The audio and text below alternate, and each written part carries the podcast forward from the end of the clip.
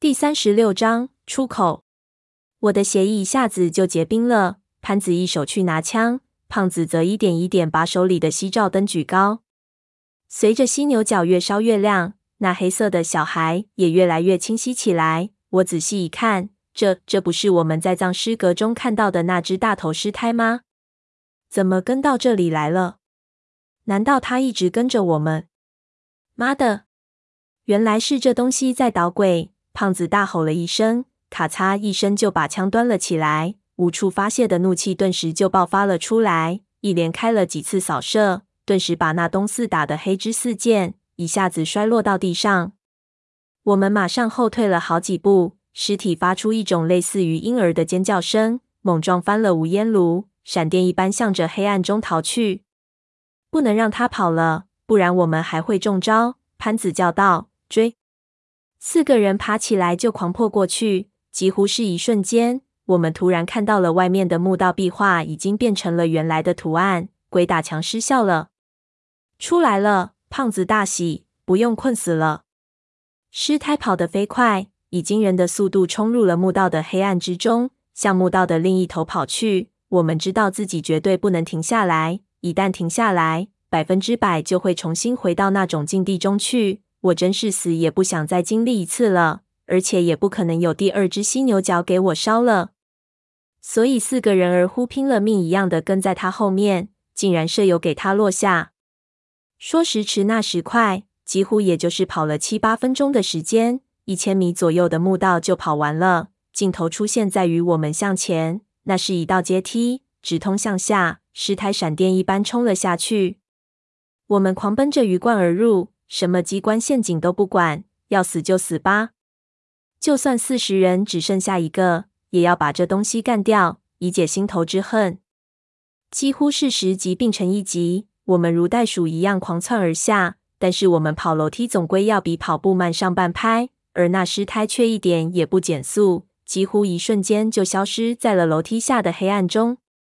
我明知道追上无望了，可是却刹不住车，想停下来。结果左脚绊了右脚，一连几滚就掉到了石阶的尽头，摔得头破血流，手电都飞掉了。心中暗骂，刚想站起来，却听到枪声从一边传来，而且非常密集，不像是胖子和顺子两把枪能发出的声音。我爬起来就看到一边传来的光线，但是光线又不强，正想走出去，跑在我后面的潘子和胖子就赶到了。我奇怪他们怎么跑得这么慢。胖子道：“顺子路过十字路口的时候，按原路回去了。他父亲也找到了，也摸到这么多金子，根本不想再跟着我们冒险。他说他在外面的雪山上等我们一个星期，如果一个星期后我们还不出来，他就自己回去了。”我暗骂声：“这个没良心的！”不过他也够了，跟着我们吃了这么多的苦头。这时候，胖子也听到了枪声，一下子警觉了起来。我们用手电照了照四周，发现这墓道另一边楼梯的尽头是一个楼台，外面是几道长廊子。也就是说，这是一个两层的巨大墓室的一个入口。但是两层的墓室之间并没有天花板，而只有几道架空的长廊，在长廊上可以直接看到一下层的景象。这叫做连天廊，看上去雕龙刻凤，其实是功能性的。是在巨大的墓室中吊人棺椁的设备，看样子外面连天狼的下面可能就是一个棺室了。现密集的枪声正从下面传来，而且外面到处都闪动着手电的光芒。我们心里奇怪，到底发生了什么事情？难道是刚才那只尸胎跳下去了造成的？那这么多枪在扫射，大象也放到了，还打不中一只尸胎。三个人排着队去了楼台，外面的连天狼很窄。我们小心翼翼地爬上去，往下一看，发现下面竟然是一个巨大圆形墓室，足有五六百平方米。有点意外的是，阿宁的队伍就在我们廊下，七几支冷烟火扔在四周，把整个墓室照得通明。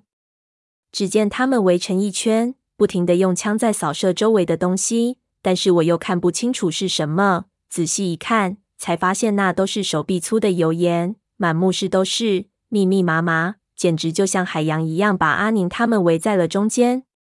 而在墓室的中央，有一个倒金字塔形的棺井，井底有八只巨大的黑棺，围着中间一只半透明的巨型玉石棺椁。玉石棺椁已经被打开了，在下面的冷烟火映照下，玉石棺椁流光溢彩，反射出诡异的光芒。我看到油盐似乎就是从这棺椁之中源源不断地爬出来的。我心里一个咯噔，心说：这难道就是蛇眉铜鱼上记载的九龙台尸棺？圣炼万奴王的宝匣？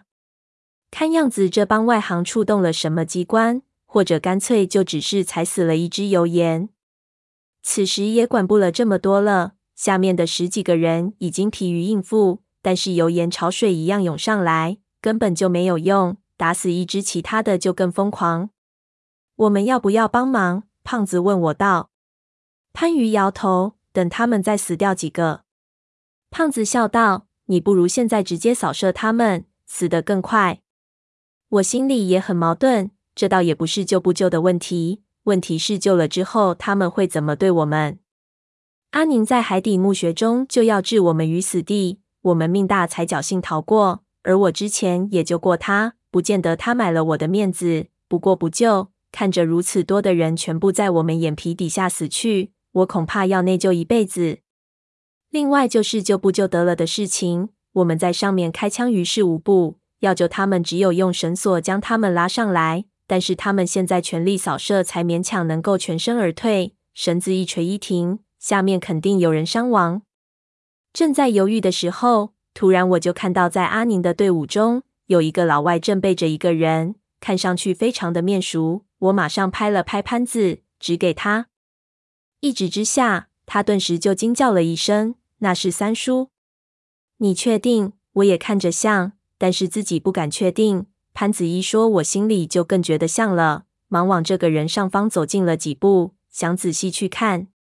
没想到才走了一步。我的脚就感觉不对劲，低头一看，只见刚才逃下来的那只尸胎竟然掉在石廊的下方，正好我就这么巧走到了它的上面。他干枯的手一下就抓住了我的脚，用力的往下拽。我心里大怒，心说这东西肯定就是记上仇了，老是找我们的麻烦。但是人在石廊上，我的平衡感又差，被他一拉，我的人就站不稳，顿时趴在了廊子上。潘鱼和胖子同时举枪，这家伙真是不长记性，这么近的距离，顿时脑袋就给打烂了，大脑袋只剩下一半。接着抓着狼子下部的爪子就脱手了，整只尸胎摔入了廊下，同时拽着我的脚。我被这么重的东西一拉，惨叫了一声，也摔了下去。接着尸胎就先落在了阿宁他们的人群中，其他人早就全神贯注边上的油盐，哪里顾得上头上？顿时就吓得屁滚尿流，四散摔倒。接着我也从空中落了下去。后来据胖子说，我落下去的动作就似乎是自己跳下来的一样。但是我确实是不得已摔下去。接着我就狠狠踩在那只尸胎已经打烂的脑袋上，顿时黑血四溅。幸亏这石廊不算太高，不然我这样硬生生摔下去，肯定的崴脚。但是摔下去之后，我只是一个轻微的趔趄就站住了，向四周一看，顿时发现四周的油盐像见了鬼一样的四处逃窜。一瞬间，潮水一样的油盐潮水一样的退去，很快地上只剩下了油盐的尸体。